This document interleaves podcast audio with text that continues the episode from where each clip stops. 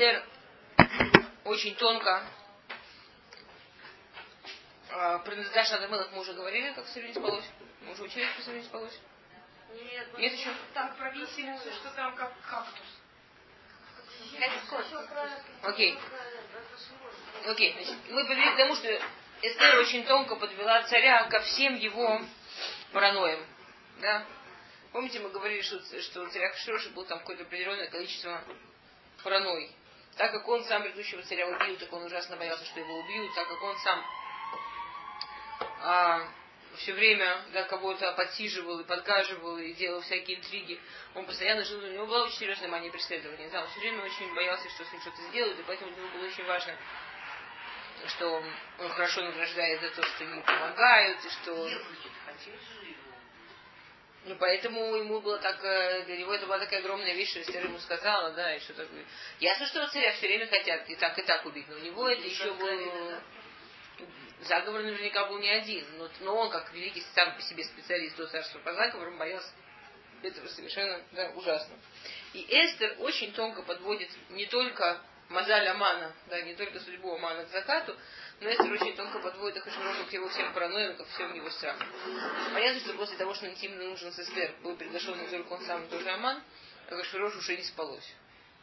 Да, была Лауна Дашна Тамылах. В эту ночь ему уже не спалось. Он уже спать не мог, он уже сидел и думал, вот, видимо, Эстер сама нам делает против него заговор, видимо, она хочет поменять его на другого мужчину и сделать его царем. И почему же мне никто до сих пор ничего не сказал? Обычно заговоры просто так не делаются, всегда кто-то что-то где-то хотя бы там намекает, я могу не поверить, я могу ошибиться, но должны были что-то сказать. И, и да, и, и вот это вот у него крутится и вертится.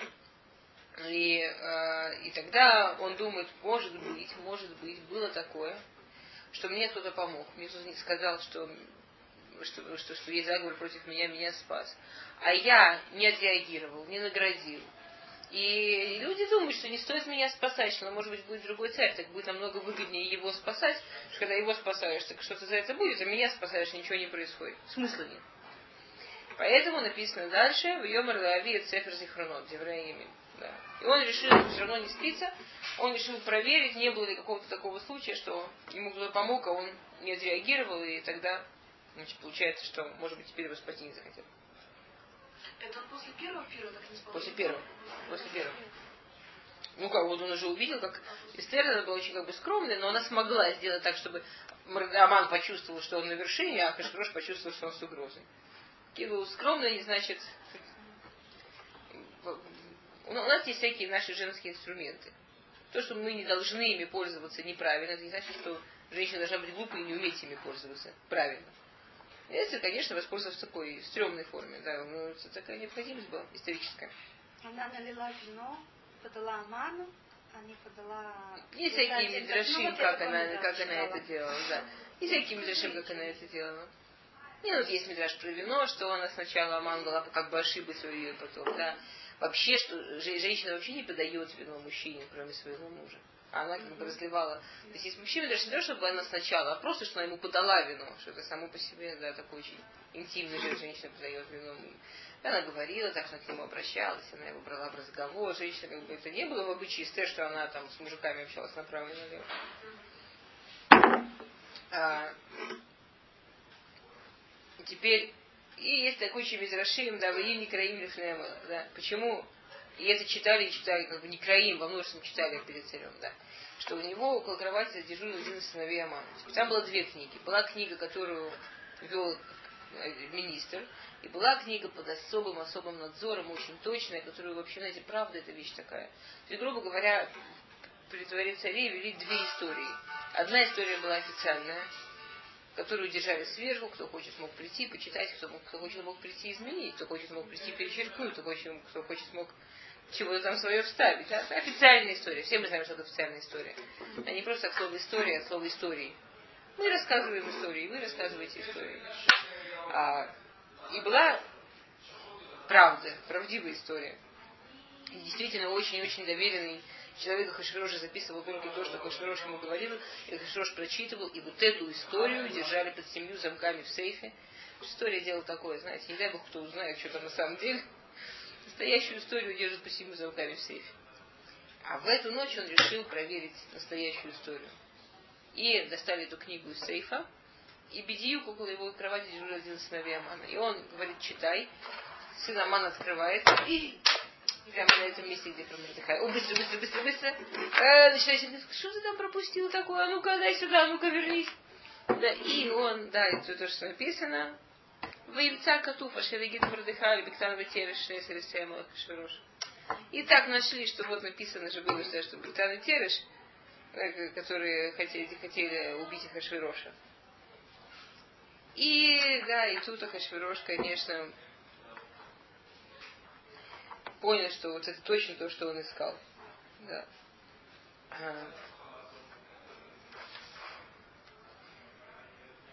В Лайда Луни даже на Тамылах есть огромное количество мифашим. Да, есть, есть перу, что вообще у него было со сном все в порядке.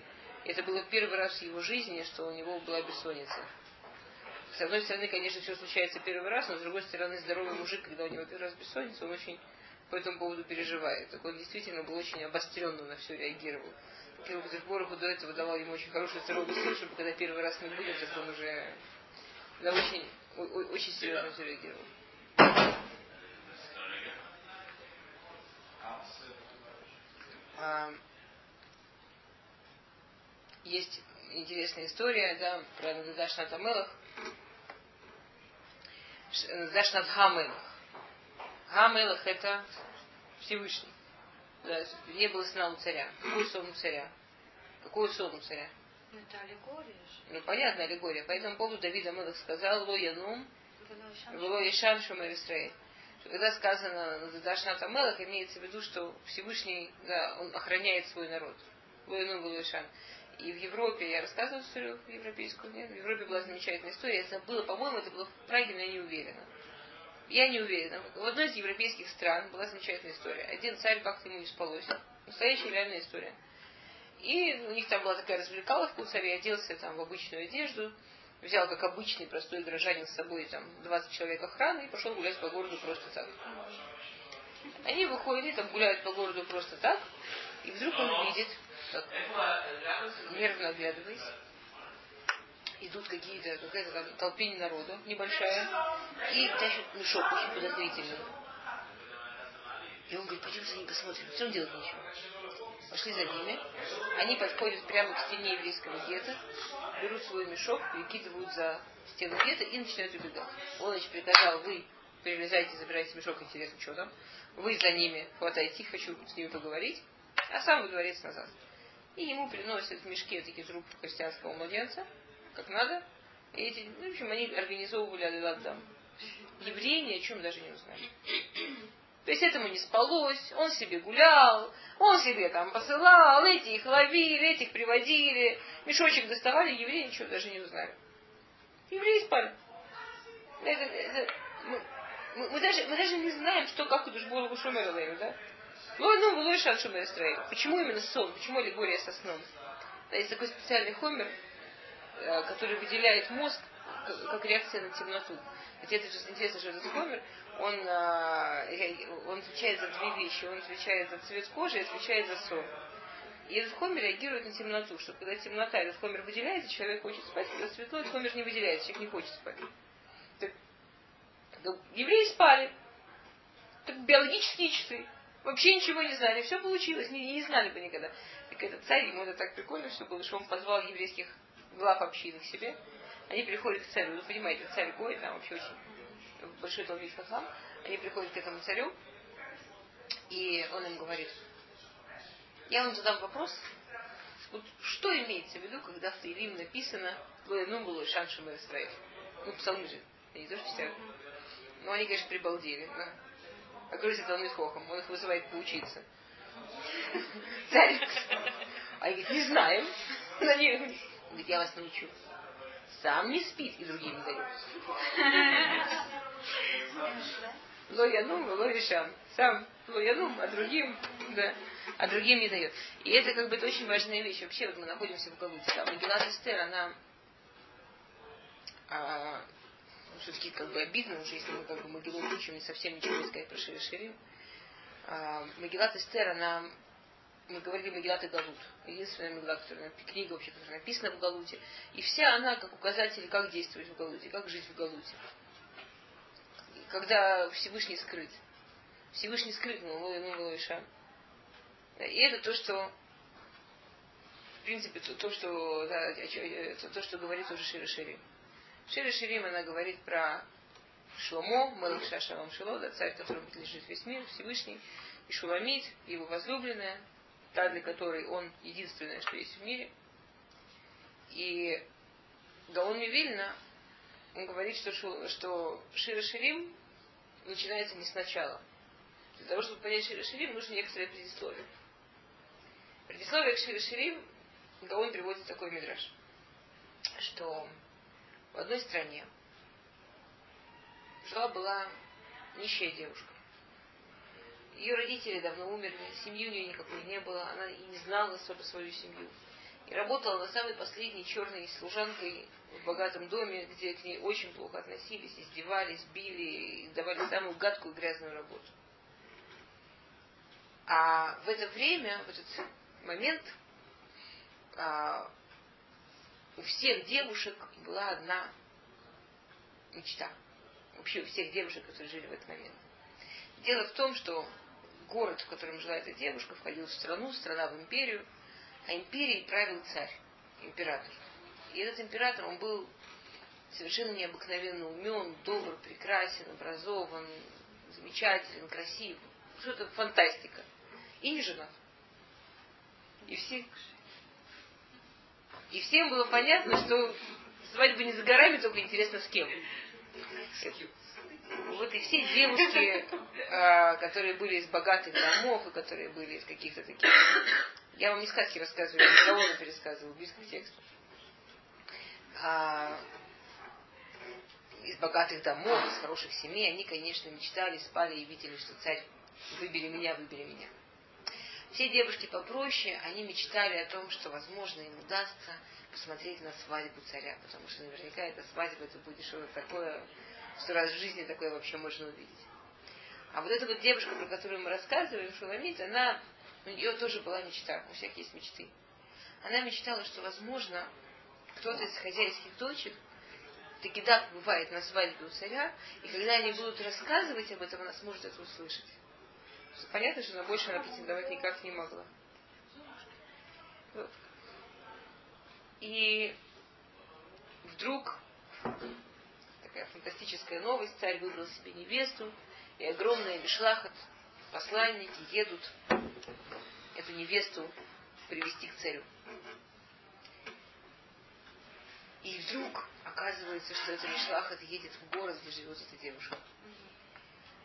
И ее счастье невозможно описать, потому что есть шанс, что она вообще увидит что-то своими глазами, и только историю услышит. Только если ее, может, отпустят хоть на минуту или что-то. И вдруг это въезжает на их улицу, и вдруг подъезжает к их дому, и вдруг вываливается огромное количество этих, значит, фрейлин министров, всех-всех-всех, и с низкими поклонами. Да, понятно, берут ее, она успевает Быкоши сказать последнее прости своим хозяевам, видит, что там остаются стражи, очень строго разбирается с хозяевами, как они смели вообще так относиться к девушке. Оказывается, из такого знатного рода, оказывается, вообще давным-давно невесте царя. Оказывается, именно ее он столько и ждал. И там хозяева трясутся, хозяева там вообще в конец ползут сзади, просят прощения, ее запихивают в карету и везут к царю. Пока ее везут в царю, ее там умывают, переодевают, обучают каким-то словам этикета. Она выходит из кареты, она видит великого царя, прекрасного царя, замечательного царя. И она, и она видит его, и, и все, он весь ее мир. Он, он весь ее мир. Что там случилось? Действительно, царь очень долго выбирал невесту по разным принципам. В конце концов, царь сказал, что принцип должен быть очень простой. Что в конце концов он женится, ему нужна хорошая верная жена, от которой у него будут хорошие дети, поэтому главное это гены. И он хочет жениться на девушке с хорошей семьей. И он сказал, что самыми лучшими слугами, самыми, самыми близкими его друзьями, вот была одна семья, там было три поколения, поколение за поколением, самые лучшие друзья царского дома. Он бросил, чтобы нашли девушку, потомку вот этих, значит, Авраама, Исхака и Якова, потомку этих великих людей. Ему говорят, вы знаете, великий царь, но они там, их давно они обнищали. Эта девушка, она последняя из потомков, она в жутких условиях, как, как черная рабыня работает. Царь сказал, сверху можно отмыть. Главное, что там внутри. И ему там какие-то шпионы за ней следили, рассказали, что действительно, видимо, гены хорошие, она там ведет себя прилично, и она порядочная, она там не гуляет, да, но, конечно, выглядит она ужас как. Да, как в Шире Ширим она говорит Шхаруни, да, что я черная вся была, когда ты меня взял. Царь говорит, отмойте.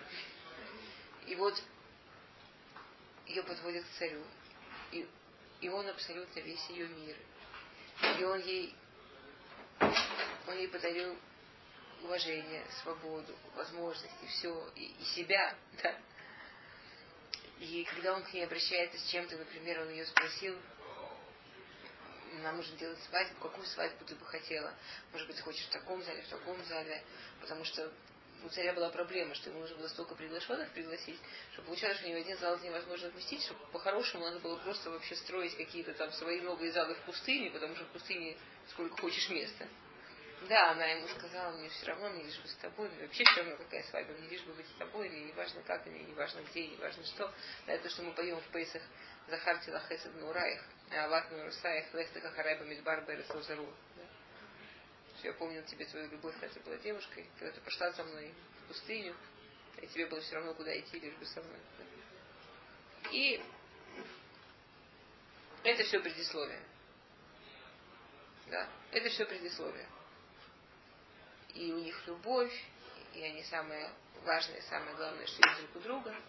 Но дело в том, что придворные, фрейлины, министры, они страшно завидовали царице.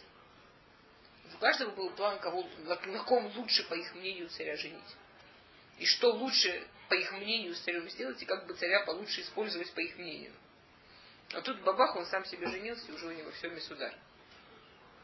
И фрейлины стали говорить царице, ты знаешь, вообще не очень понятно, что ты так счастлива-то? Можно подумать, ты попробовала хорошей жизни.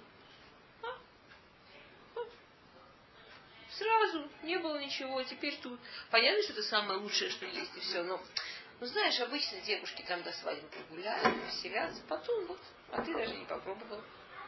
И так они с ней говорили, говорили, говорили, говорили. И она начала немножко то, и немножко все, немножко от царя так, и немножко от царя сяк, и тому глазки построила, и всему.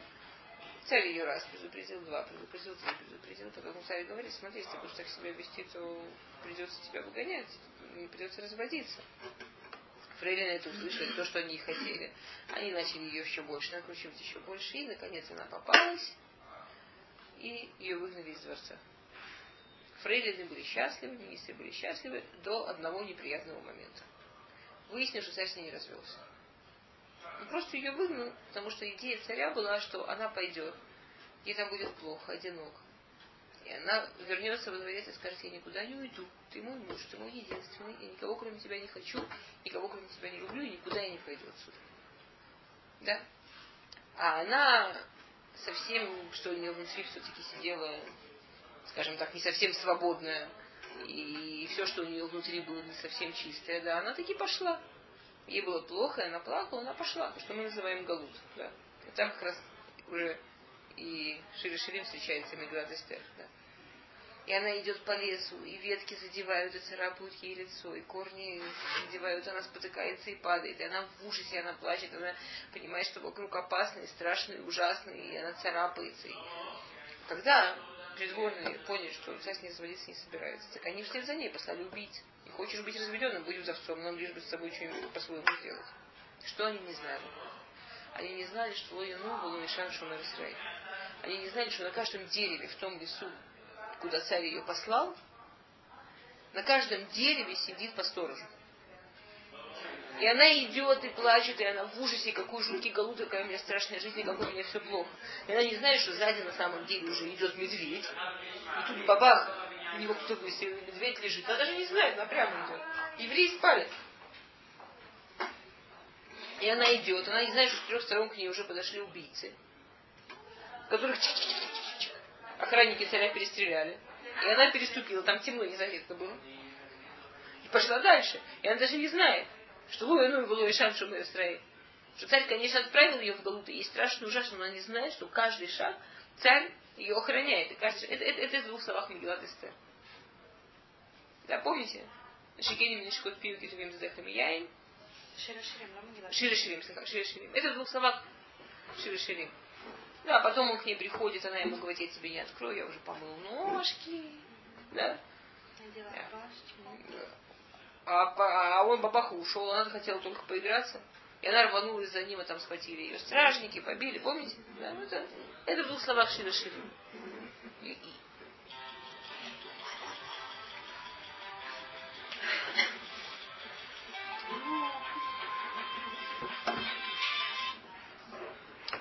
то, что происходит в Пейсах, да, Пейсах это праздник как бы, нашей влюбленности с Всевышним. Пейсах это день нашей влюбленности в Кудышбуру. Это когда мы влюбляемся в Всевышнем, это, это наш русин. Когда мы уходим из своего дома к нему, да, и мы выходим к нему. Поэтому это праздник свободы. Вообще это очень прикольно. Пейсах праздник свободы.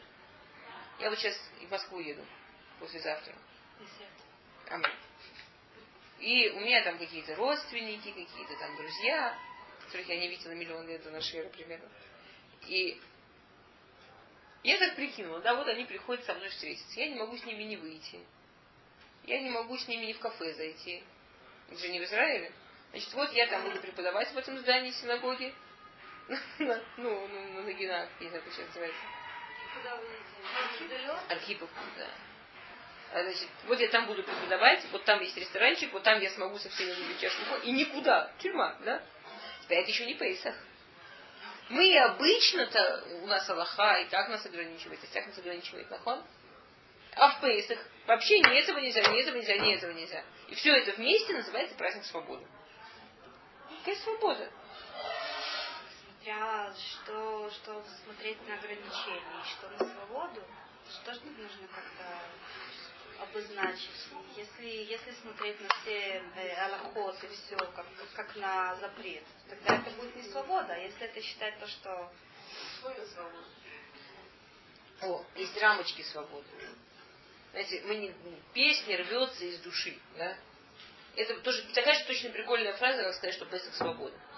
Как может рваться из души песня? У песни есть рифма, у песни есть ритм, у песни есть размер, как она может рваться из души? Еще могу быть просто может рваться из души. Говоришь и говоришь себе чего-нибудь. Как может... Но мы все понимаем, что из души по-настоящему рвется эта песня. Нахон прикольно. Поэтому то, что читаешь в песнях, это шире шире песня песни. Самая песенная песня. То есть идея такая, что только внутри рамок получается свобода. Конечно, если нет семьи, конечно, если женщина одинока, можно сказать, что это супер свобода. Ну, настоящая жизнь, она в семье. Хотя семья, она по принципу определяет рамки. Пока не замужем. Все мужчины в мире, они, в принципе, где-то так, ну, не в мире, скажем, все евреи. Ну, там, понятно, мы сами себе там устраиваем какие-то ограничения, но богодоль. Любой еврей в мире, да, знаете, как Рав Дяман говорил, набейте площадь теми, на ком можно жениться, киньте кольцо сверху, в принципе, можно построить семейную жизнь. Но как, но, но как, чтобы построить семейную жизнь, сначала делаются границы. Только этот, только один, только единственный, и все, и больше ни с кем. И с ним еще куча. Когда есть рамки, внутри них, как в песне, да? Когда есть рифмы и размер, внутри этого может получиться песня. Когда есть рамки, внутри этого может получиться жизнь. Это, это то, что пытались эти фрейлины обмануть Шуламит. Они пытались сказать Шуламит. Они в шоке от нашего количества, я так понимаю. Они каждый раз за, заходят глазам, не верят, что бывают урок на четыре человека. Нет, есть тоже уроки на малого человека. В Йомшине. Нет, ну я, я знаю. Наверное, там продумано. Нет, там просто есть Рафранк и есть вот э, Рабанит Штраус, которые они в одно время ведут разные уроки, и поэтому у нее как бы такой мецумцам тоже вот еще Окей. А, то есть если мы видим границы как условия для развития, как условия для роста, как условия для того, чтобы вообще быть, чтобы жить, то действительно Песах получается обязан, чтобы у него было максимальное количество границ. Потому что тогда начинается вот кешер, это любовь, как русин. Да? Шивот-то будет хупа, когда вместо хупы Арсенай поднялся над нашими головами. Свадьбу они таки сделали в пустыне, как он и собирался. Как вы поняли. И, да, и, и Арсенай была купа. Подготовка к свадьбе, знаете, есть такой период подготовки к свадьбе между и свадьбой. Учиться надо, готовиться надо. Это бедюк было то, что было между Пейсом и Шивот. Да. Семь недель. Теперь это как бы то, то, то, где... Но даже когда Шуламит оказалась в изгнании, даже когда Шуламит оказалась сама, да, даже когда Шуламит оказалась одна, она боялась, она чувствовала, что она одна, и что мир вокруг он ужасен и полон опасностей, потому что она не видела, как ее охраняют. Потому что то, что она видела, это было страшно и непонятно. Мы все время очень хотим любую вещь, чтобы мы могли понять и объяснить. Дайте мне бинокль, покажите мне точно, где сидят те самые страшники, а тогда я успокоюсь и пойду дальше. Очень часто задача в нашей жизни в том, что мы не знаем, как оно работает. Мы не видим, где сидят стражники. Где, где те, кто нас охраняют, что, где они. И мы не всегда понимаем, что они делают. Они что, не видят, что со мной сейчас происходит? Пора уже как-то реагировать на происходящее. Да? И тем не менее понимать, что это то, чего ждет нее царь. Да? что она остается его женой, и что он не может ее оставить, и все, что с ней происходит, это только ей латува. И есть вещи, что она не понимает, есть вещи, что она не видит. Если она знает идею, она может вернуться во дворец. Да. Окей. То, возвращаемся к Окей. Um...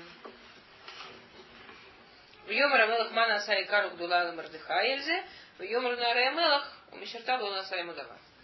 Да, и царь возвращается к своей паранойи, да, э, стоит ли вообще ему помогать. И ему говорят, да, что для него ничего не сделали. Что, то есть получается, как бы, что не, не, не стоит помогать. В Йомара Мелах Мибахацер. Теперь царь чувствует, что он обязан что-то исправить. И он ждет. Вот Кама Дакота, Махну Мисамим, Кама Дакота. У нас до 8, до 8, 15. 8, 15. Кама Дакота, ну Кама. Неважно сколько. Что? Кому? Сколько там? Нас на остановке это сказали, а то это уже подумать, как перевести. Ну, так приблизительно. Окей. И, а, и он спрашивает, кто, да, кто сейчас готов войти, кто сейчас а, при дворе, чтобы с ним посоветоваться. А,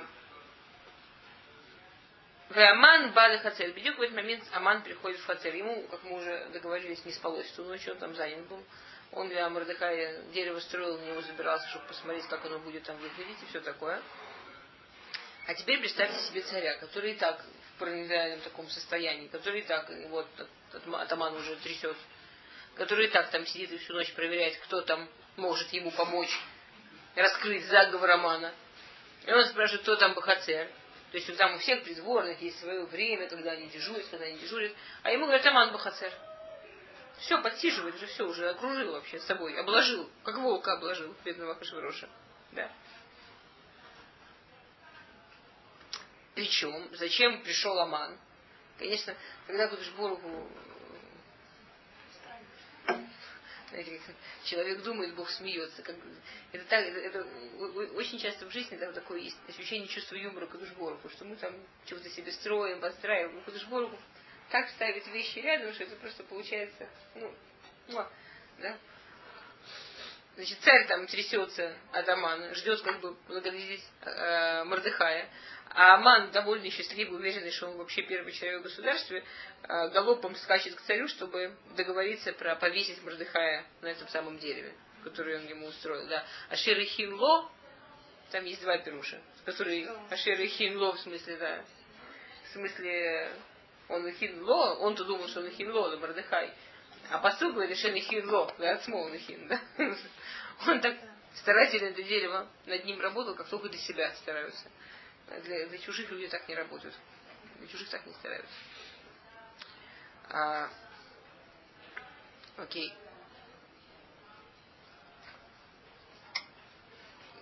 Э, помните, мы учили с вами про жену, про Зерыш? Так она ему сказала, чтобы он ночью не шел, чтобы он подождал до утра. Э, что, да, что, что, что никогда она, она его научила такой умной вещи, что лахас никогда не хорошо, никогда не показываешь, что какая-то вещь тебе очень важна, что ты ради нее бежишь, ночью не спишь. Подозрение вызовешь. Подожди до утра, поспи, приди, как будто так, и Дерахагав скажи. А ему так чесалось, он выдержать не мог и прибежал. Потом у нее опять было, что все, все, все потом, когда она там осталась, она ты такая, знаешь, может быть, послушался бы. Я, конечно,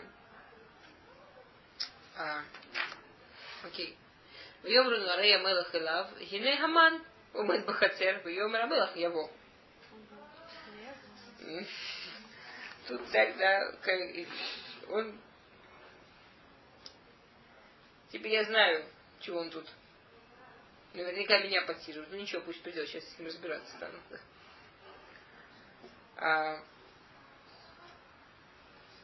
теперь, и там царь, он есть всякие мидрашим, что он уже так Амана боялся, он там установил какое-то место, дальше которого, чтобы он не проходил Аман, и он к нему не подошел. То есть на самом деле царь уже давал всякие симоним. Если бы Аман в этот момент не был в таком состоянии ажиотажном, в котором он был, он бы уловил, что все дело уже пахнет керосином. Но Аман, которого только что царица пригласила одного с ним на пир, и он уже зам дерево построил, у него все хорошо. Он уже по сторонам не оглядывается, уже локомотив идет. Его несет, да, Стапа понесло. Его несет, он себе идет, и он не, не, не ловит, что на самом деле мир вокруг него меняется, мир вокруг него изменился. То есть всегда можно увидеть вот это вот изменение изменение мозаля по, по каким-то маленьким симоним. С другой стороны, это очень интересно. У евреев, кстати, да, это изменение мозаля, вы знаете, что всегда его можно всегда его можно остановить. Есть такая хасидская притча, очень симпатичная по поводу изменения мозаля. Что в одном местечке жил был миллионер, которого звали Мойши, и нищий, знаете, нищий, которого звали Абремель. И этот Абремель был совершенно нищий и никаких радостей в жизни у него не было, ничего не мог себе позволить. Всю жизнь жил в проголодь, в жутком совершенном доме. Единственная радость в его жизни была, что когда все возвращались с Марьева в шаббат, он подходил к местному миллионеру Мойше, и местный миллионер Мойше после Марьева в шаббат угощал всех табачком понюхать. И это было его вот единственный такой кайф в жизни. Раз в неделю он тоже, как белый человек, подходил к этому, значит, Мойше, тоже брал свою понюшку табачку. А, белый человек. И как-то а, в местечко приехали какие-то очень важные люди, и был большой лахмат, и Мойша всех должен был принимать, и это было так очень все... И как раз в шаббат, а Авремель всю неделю живет, ждет вот этой свою понюшки табаку. И, наконец, значит, приходит этот Эрев Шаббат, и он подходит к Мойше, а Мойше весь такой лохуц.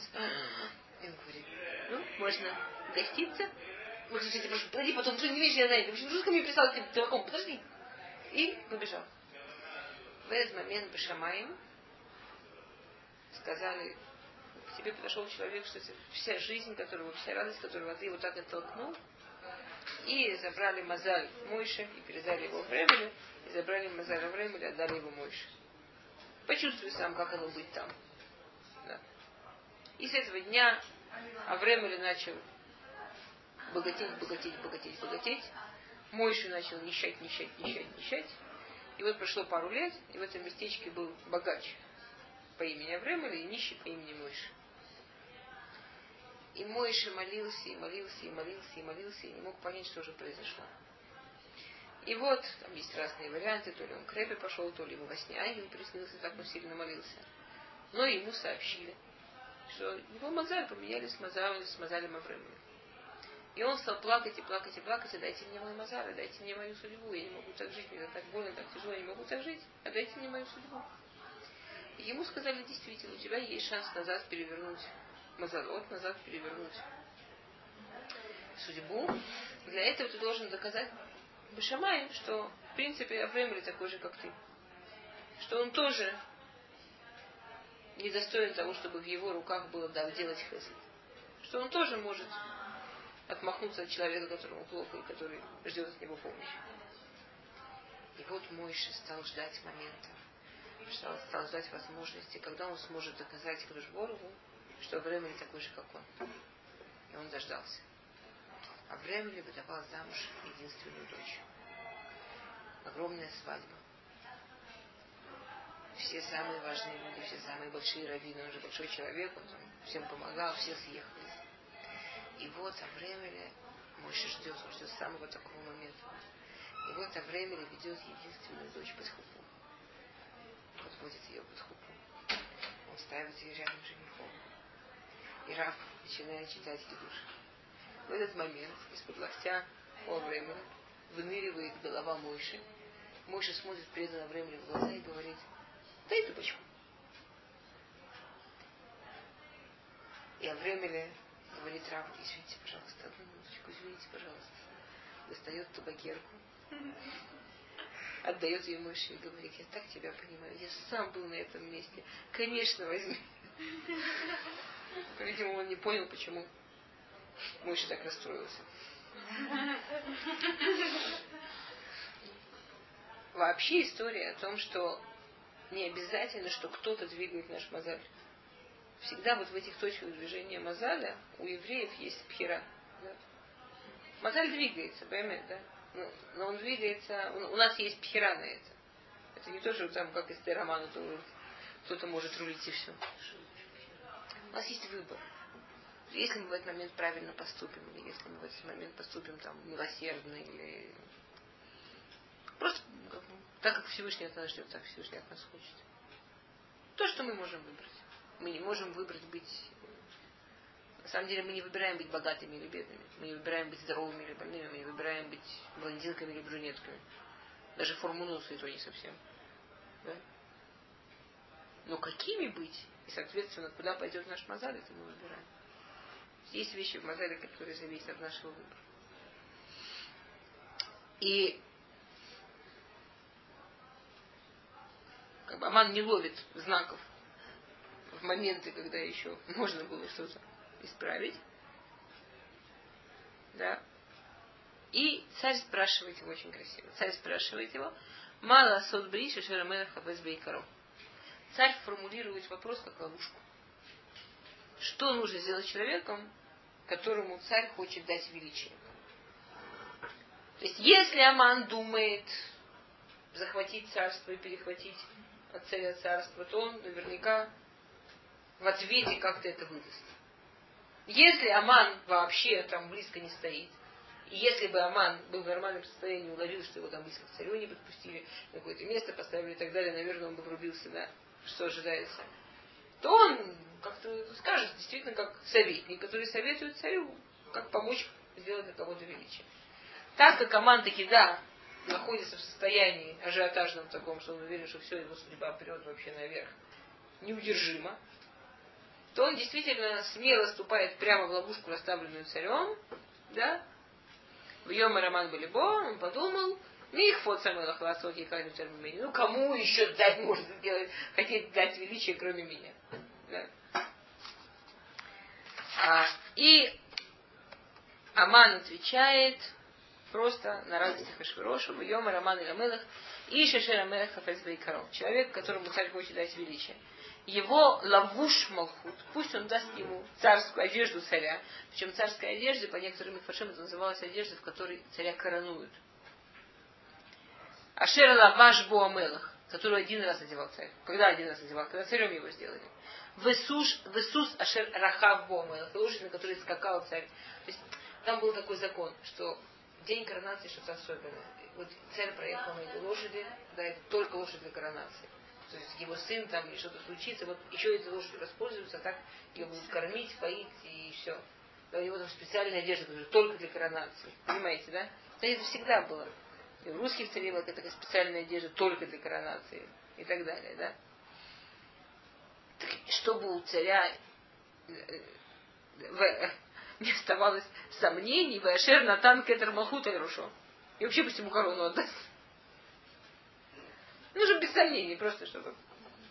То есть на все вопросы Ахашвирош получил прямой, ясный ответ, чего хочет Аман. Просто прямо сейчас, чтобы царь своими руками его короновал тут немножечко. Да. То есть двумя шагами, двумя ножками ловушку напрямую и все. Да?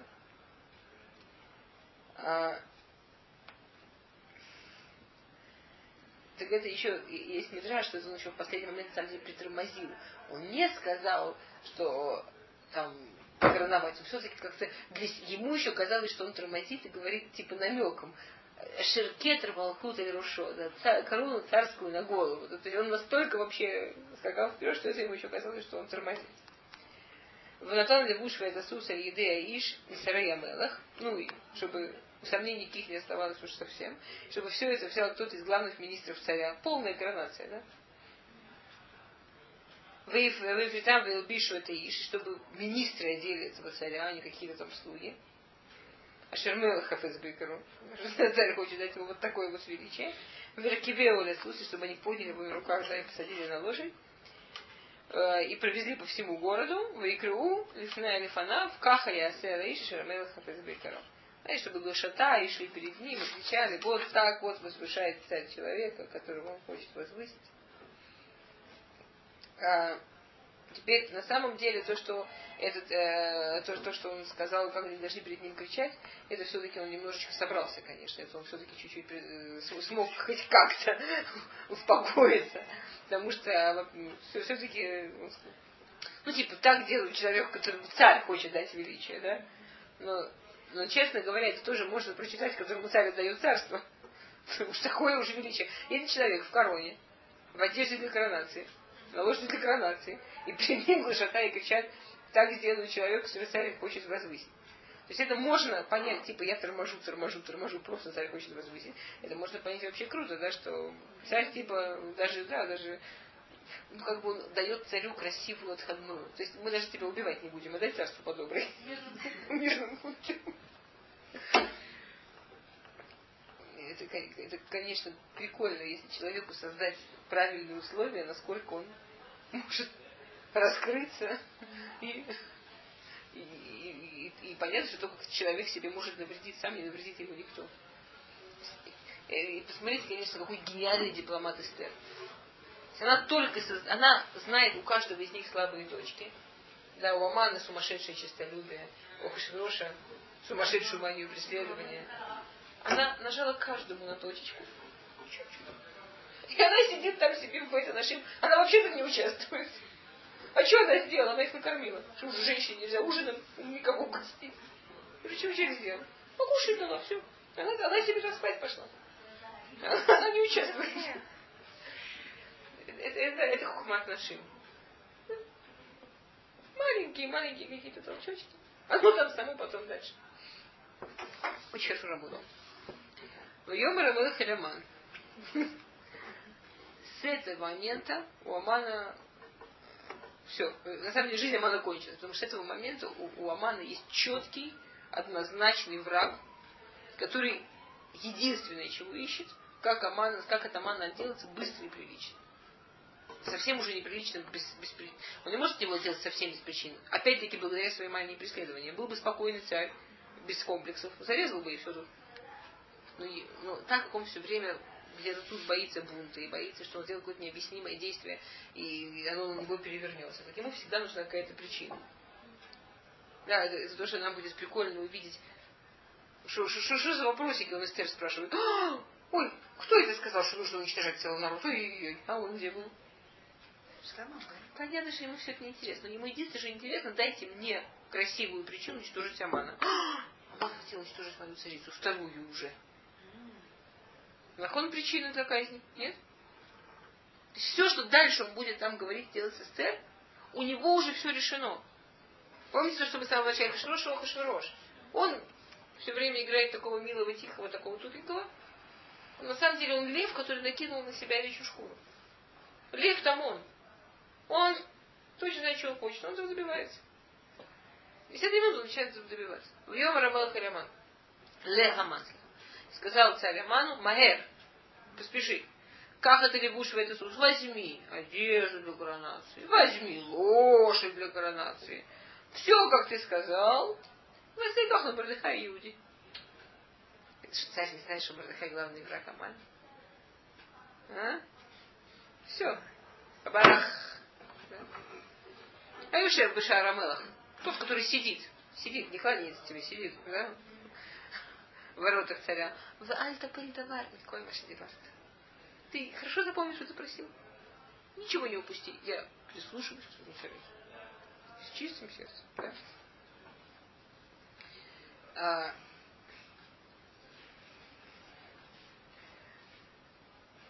а,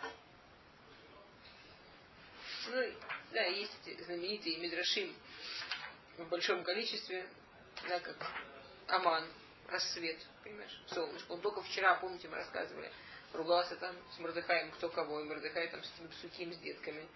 И он там, да, показывал, доказывал, насколько все это его не касается. И сейчас прямо на рассвете первым делом нужно бежать и Мордыхая. И да, эти прикольные есть, как, как, как э, и, сейчас уже не успеем.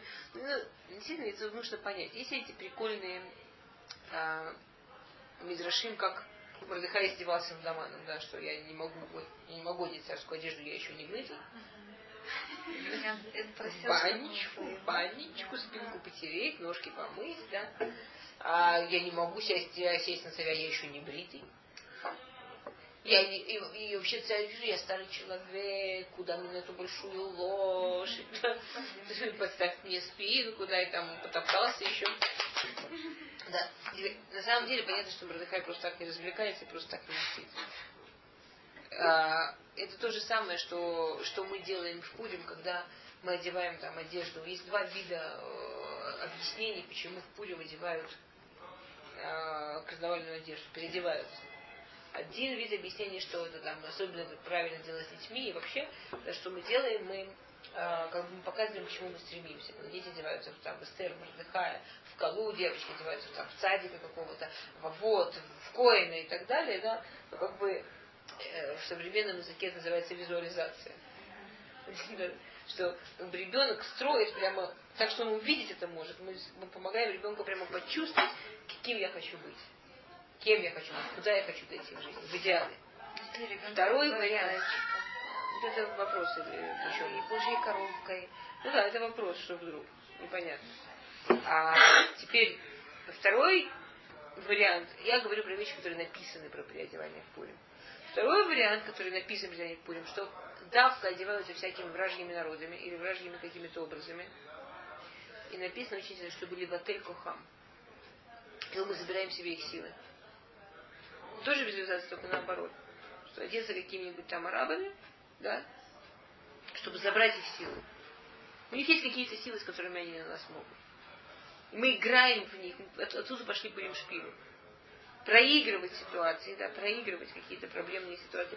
В Пуримшпиле на самом деле редко играли Магеллат Эстер. В Пуримшпиле играли какие-то актуальные ситуации обычно. Если вы почитаете остались всякие истории про Пуримшпиле при, при дворах у Ребес или при дворах у, там, у, у, у, Ешиве Хофецхайма или каких-то там больших, да, Гдолем, там очень часто играли не Магеллат Эстер, там играли именно актуальные ситуации. Брали как, в роли э, да, Амана брали какого-то актуального забира... есть такой каббалистический, нет, такой мистический немножко, когда забирать их силы. И те, кто умеют, это умеют. То есть то, что сейчас делает Мардыхай, как бы, да, он, он, он миватель его. Он, он, он, Мордыхай у него есть его ходишь. Но ясно, что как бы он не, не знает все, что там Каджибору говорит ему то, что он должен знать. То, что Мордыхай сейчас делает, он его миватель, он уничтожает его силы, уничтожает э, э, э, силы Амана. Не про, он не мстит, он не издевается, он не играет. Он работает. Да? Он его убирает на его место. Потому что на самом деле нет как бы, это, это вообще интересный вопрос, как мы относимся к неевреям, да? Там, не, не, не прям Аман это Амалек. Но есть неевреи. Мы лучше, Мы не лучше, у нас работа другая. Если летит самолет, мы все время пользуемся этим самолетом, да? Я несколько раз его здесь приводила. И летит самолет. Есть специально обученные люди, которые сидят в кабине и ведут самолет. Если он сажать людей, если летчики принципиально откажутся учиться, начнут просто так кнопки пальчиками играться, ой, воовой, никого хуже этих летчиков нет. И те святые люди, которые сидят в салоне и хотя бы никому не мешают. Как, как, как летчикам не стыдно такое, так, взяли на себя ответственность, так к ним относятся, да? Ну, скажем, есть летчики, которые даже умеют вести самолет. А кто-то из салона, у которого работа быть пассажиром, лететь, нормально себя вести, смотреть в окно. Ради него летит самолет. Ради него работают летчики, да? И если кто-то там схватил, я не знаю, выдернул чеку, забрался в кабину управления и говорит, всем летчикам на пол, я сам буду самолет вести. То... Это то, что делал Мордыхай, это то, что делал Аман. Да? как бы, если пользоваться этим Машалем, Мордыхай пытается усадить его назад в кресло в салоне. Слушай, вернись на место, успокойся уже. По командам, и будет. Окей, ладно. Насколько у вас есть? Все, что? Ну, уже... Что?